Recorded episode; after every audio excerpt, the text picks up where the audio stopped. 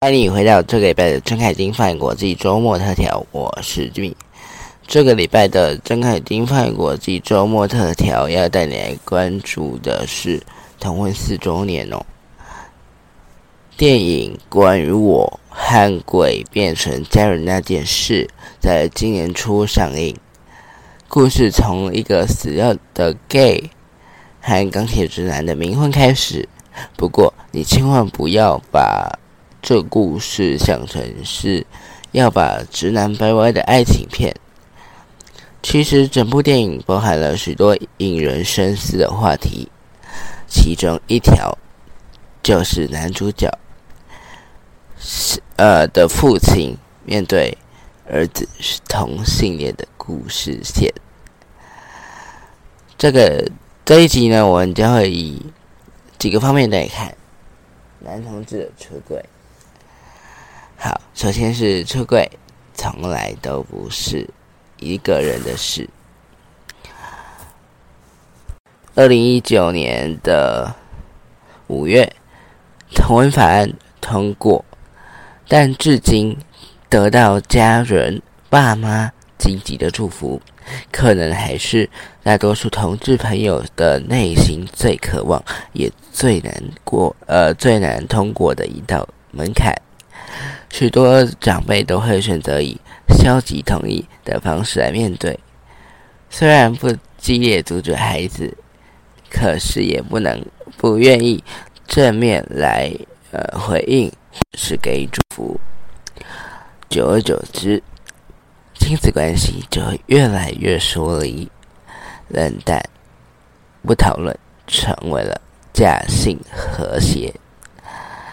可能因为华人不喜欢起冲突的文化特性，同志无论是否出轨，这个话题在家里就变成不被讨论、不被看见、不被认可的存在。而这种效应的沉默，为家人关系蒙上一股强烈而不可言喻的压迫和抑郁。即使乡镇出轨，长辈可能还是会为了面子或其他的原因，在任何场合避而不谈任何有关子女或者是同志的事情。再来，呃，下一个下一个段落，我们再看中间人的关键影响力，隐晦的支持创造。冲突改造的效果，很多人都知道出轨很难的。其实你，即使我们不是同志，我们还是会知道出轨很难。但研究发现，台湾的家庭当中，同志和长辈当中的间接隐晦的知识和同理，其中一个很重要的关键，就是同志的兄弟姐妹或者是同志的其他亲友。例如，在这部电影当中的毛毛的阿妈，还有冥婚老公，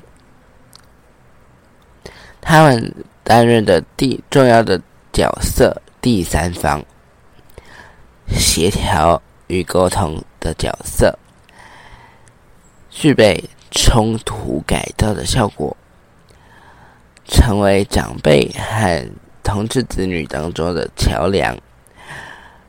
避免彼此正面冲突，穿针引线传达两者的心意，搜集同志相关的资源给长辈，同时也和同志手足表达父母默默的爱。在进到今天的重头戏，全家人都是出柜的局内人，出柜这件事。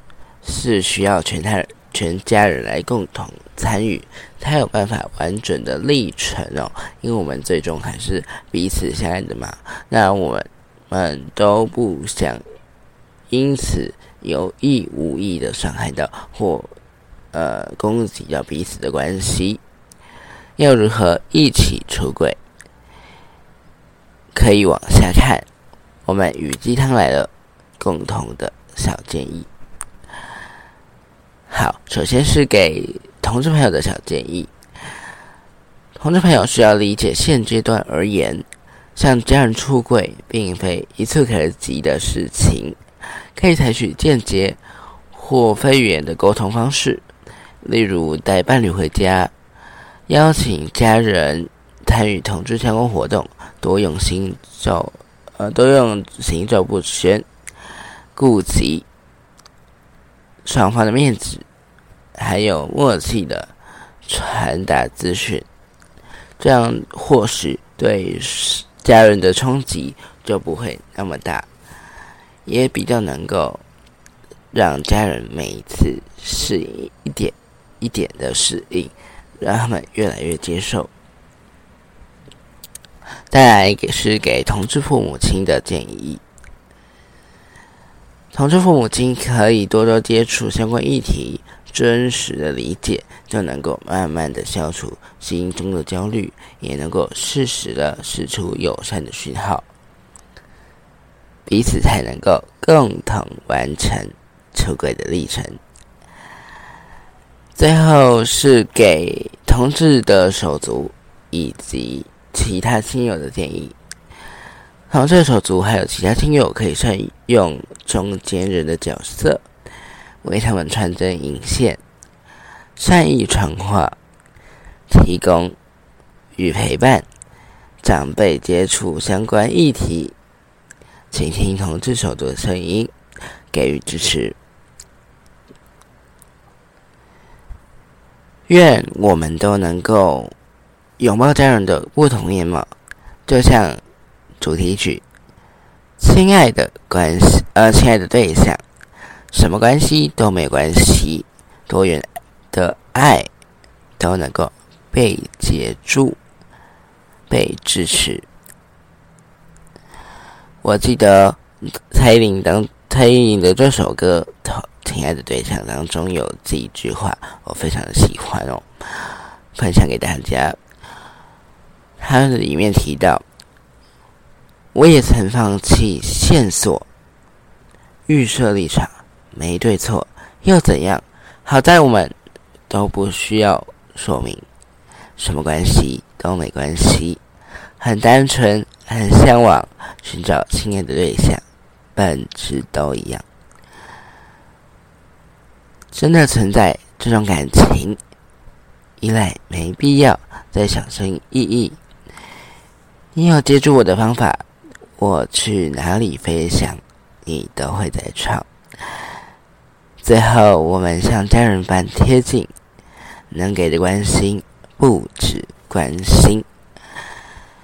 嗯，在这边也祝福所有的同事朋友都能够顺顺利利的，呃，出轨。那如果你如果你觉得你不需要出轨，也是没有关系的，毕竟出轨就是个人的选择。如果你不出轨，其实也不会有人怪你。这一集的睁开丁饭国际周末特调，非常感谢收听。那这一集的节目与鸡汤来了合作，那相关的文章也会放在资讯底下，你做参考。如果你喜欢这集的话，欢迎到资讯底下的睁开丁饭国际官方脸书以及 Instagram 按下追踪，也可以到资讯底下找到我的个人 Instagram。也可以追踪我的个人动态。我是 Jimmy，我们下周见喽，拜拜。